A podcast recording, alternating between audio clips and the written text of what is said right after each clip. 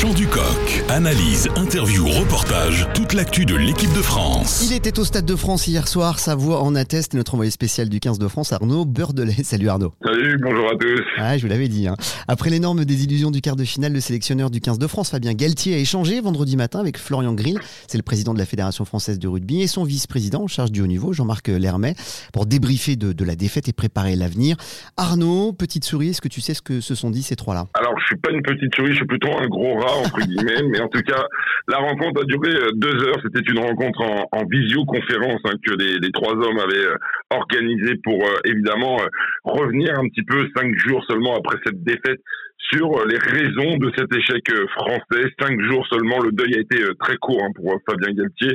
Pour les dirigeants fédéraux, en fait, l'idée c'était tout simplement un petit peu de sonder l'état d'esprit du patron de l'équipe de France et entendre évi- évidemment son, son analyse hein, sur, sur cette défaite. Un premier bilan donc, tout en essayant de basculer vers l'avenir parce que dorénavant, évidemment, les Bleus ont les yeux tournés vers 2027 et la prochaine Coupe du Monde en, en Australie. Donc, ce qui est ressorti évidemment de cette euh, première euh, rencontre en, en, en visio, c'est évidemment la déception hein, du sélectionneur.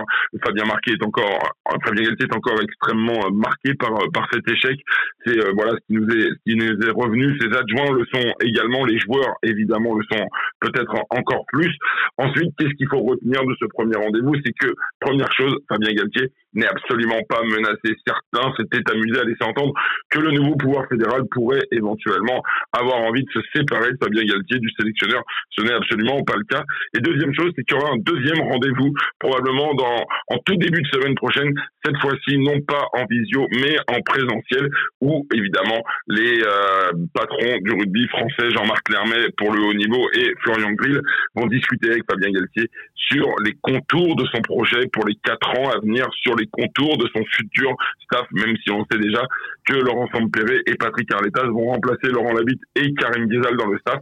Il va y avoir des modifications, quelques adaptations, pas de coupe franche, il l'a dit, Jean-Marc Lermet, le vice-président de la, fédération, il ne veut surtout pas euh, réduire la voilure sous prétexte que la fédération connaît quelques euh, difficultés financières, mais en revanche, évidemment, il ne veut pas repartir en l'état. Il y a sans doute des choses à modifier pour repartir sur des bases saines et aller chercher ce titre de champion du monde en 2027. Arnaud Beurdelet, envoyé spécial Midi Olympique, le chant du coq pour l'équipe de France et pour les Bleus. Merci Arnaud.